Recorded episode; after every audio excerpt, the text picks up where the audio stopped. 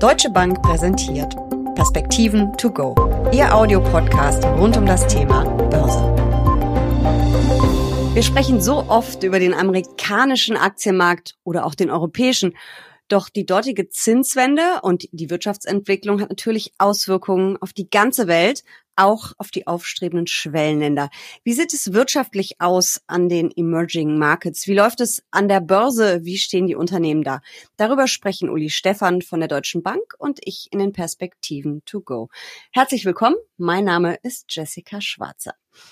Uli, läuft es an den Börsen in den Schwellenländern 2023 eigentlich genauso gut wie in Europa und den USA oder kann man das vielleicht pauschal auch gar nicht so sagen? Das ist natürlich pauschal nicht zu sagen, haben wir auch schon mehrfach darüber gesprochen, natürlich unfair, die äh, gesamten Emerging Markets in einen Topf äh, zu werfen.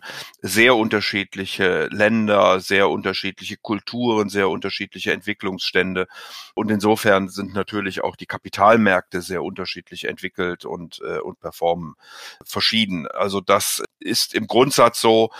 Aber wir erleben doch, äh, dass wir mal wieder in den Emerging Markets insgesamt als Block ein höheres Wachstum sehen als in den Industrieländern und auch in der Welt. Also da ziehen die schon als Wachstumslokomotive äh, nach vorne nicht immer profitieren aber davon dann auch die Kapitalmärkte. Von welchen Wachstumszahlen sprechen wir da? China haben wir ja oft in der Presse mit ihren, ich glaube im Moment sind es fünf Prozent, aber da gibt es bestimmt andere Länder, die noch ein bisschen mehr Turbo zünden, oder? Ja, wir haben Indien, da wird eine sechs erwartet, mhm. sogar über sechs zum Teil.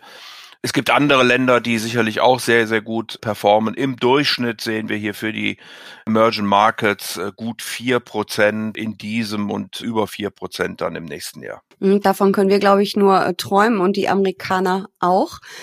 Ich lese in letzter Zeit immer mal wieder, dass es bei den Schwellenländern Aktien aktuell historisch günstige Einstiegschancen geben würde. Würdest du das unterschreiben?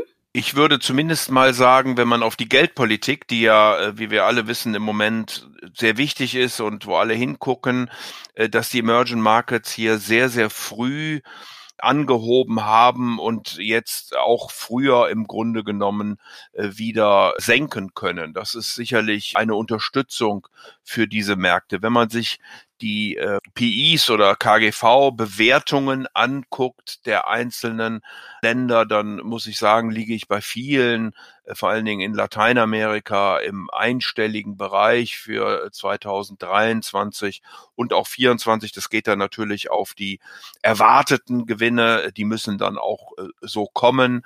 In Asien liegen wir bei guten 10 Prozent dann für 2024, wenn man also die Gewinne 23 dann darauf anrechnet. Und insofern sind die Bewertungen auch in den EMEA-Ländern um die 10, etwas drunter sogar äh, relativ günstig.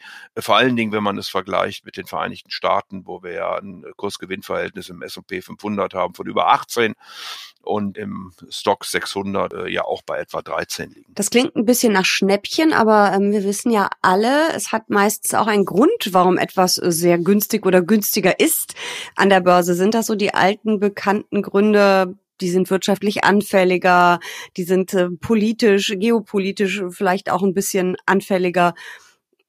Liegt es daran, dass die Aktien da so günstig bewertet sind oder ist es wirklich die Zinswende, dass da so viel Geld abgeflossen ist, weil man es dann jetzt doch lieber am Heimatmarkt vielleicht sogar in Zinspapiere investiert? Ja, ich glaube, das ist ein Punkt. Also solange die westlichen Notenbanken im Zinserhöhungsmodus sind, drückt das typischerweise auf die Währungen dieser Länder ein Stück weit und natürlich wird es auch für die heimischen großen, also die westlichen großen Kapitalsammelstellen attraktiver, dann äh, das Geld in der Heimat quasi anzulegen.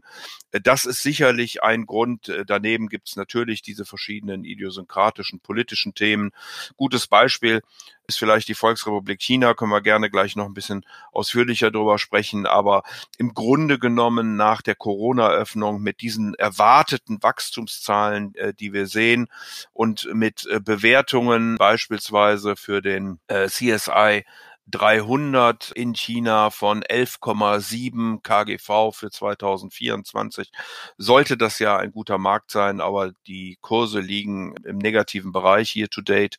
Und da sieht man, dass es eben manchmal auch eine Frage ist, naja, was erwartet man denn? Was kommt da noch für politischer Einfluss? Wie wird die Politik reagieren? Welche Streitereien mit den westlichen Ländern kann es noch geben, etc. pp. Bevor wir auf diese Faktoren nochmal eingehen, kannst du uns ja vielleicht nochmal kurz erklären, warum ist China ein Schwellenland? Weil es ist ja eigentlich nicht nur eigentlich, es ist die zweitgrößte Volkswirtschaft der Welt und da wundert man sich ja als Privatanleger schon, wenn man dann in den MSCI Emerging Market guckt und denkt, ups, China, größtes Land, sehr groß gewichtet, sehr hoch gewichtet in diesem Index. Ähm, warum ist China ein aufstrebendes Schwellenland? Also die Frage kann man sich sicherlich äh, stellen in mehrfacher Hinsicht.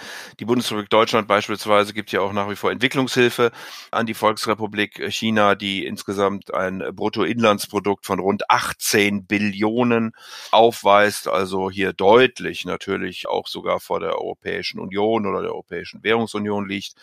Aber es sind die Kriterien, die hier angelegt werden, die nicht nur auf das Bruttoinlandsprodukt gehen oder die Größe des Marktes, sondern eben auch auf die Zugänglichkeit zu den einzelnen Werten. Also wie handelbar sind sie denn aus dem Ausland heraus? Eine Frage der Währung, die frei konvertierbar sein sollte und so weiter und so fort. Also da gibt es verschiedene Kriterien, die dann einfach in China oder für China nicht erfüllt sind und deswegen wird die Volksrepublik nach wie vor hier als Emerging Market geführt.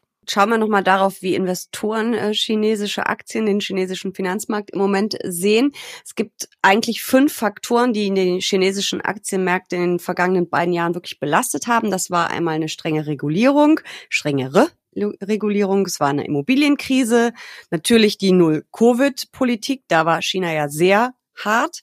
Ähm, ein bisschen auch lokale politische Probleme und dann natürlich die Spannungen zwischen China und den USA. Wie sieht es mittlerweile aus? An welchen der Punkte können wir vielleicht einen Haken machen? Oder was haben die Märkte vielleicht auch einfach schon abgearbeitet? Ich glaube, sie haben wenig davon abgearbeitet, Jessica. Wenn ich mir zum Beispiel die Aktien des Golden Dragon Index angucke, das sind in den USA gehandelte Technologiewerte, dann haben die fulminant ins Jahr gestartet, waren an die 20 Prozent heran und liegen mittlerweile äh, bei minus vier.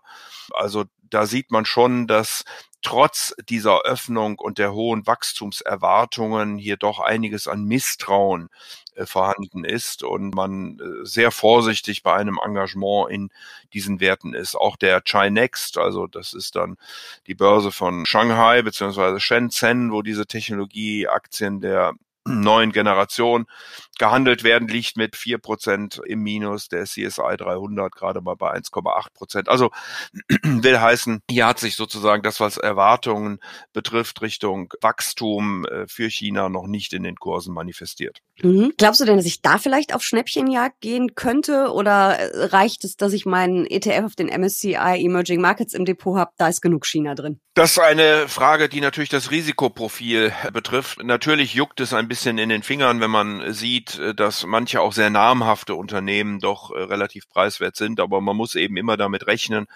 dass die kommunistische Partei eingreift. Das haben wir in der Vergangenheit einige Male gesehen und dann sind eben auch die Kurse entsprechend äh, oder haben negativ performt.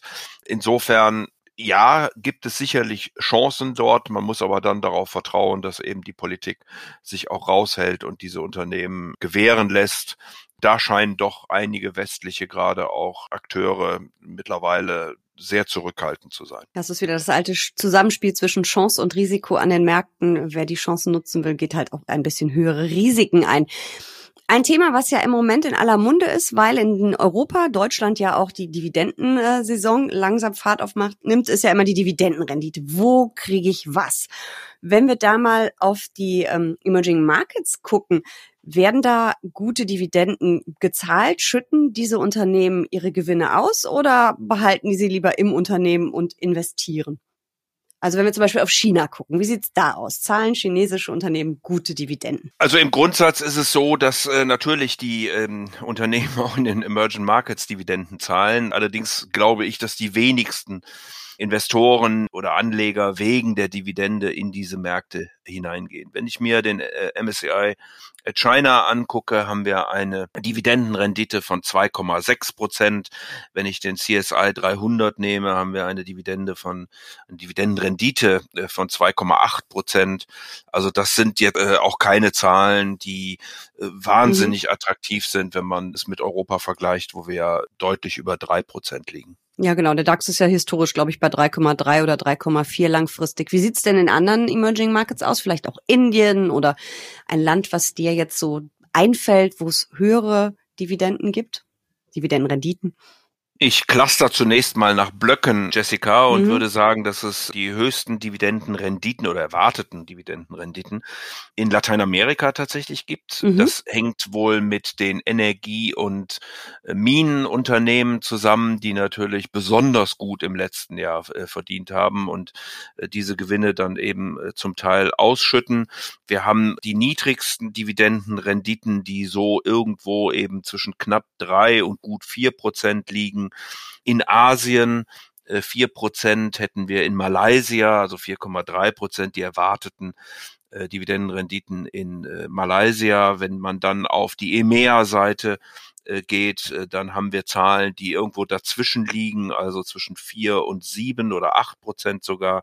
Hier kann man die Tschechische Republik nennen mit 6,4 Prozent beispielsweise oder auch die Türkei mit 5,7 Prozent. Ein sicherlich auch extrem spannender Markt vor dem Hintergrund, dass wir ja in den letzten Jahren eine fulminante, anderthalb Jahren in etwa eine fulminante Performance äh, in der Türkei gesehen haben die sogar die Verluste auf der Währungsseite kompensieren mhm. konnten. Sollte ich dann vielleicht als Anlegerin auch mal drüber nachdenken, in einen Fonds oder ETF zu investieren, der auf äh, Dividendenaktien aus den Emerging Markets setzt? Oder ist das vielleicht dann doch eher so eine Beimischung und schon sehr, ich hätte jetzt beinahe gesagt wild, aber vielleicht sehr spekulativ, riskant?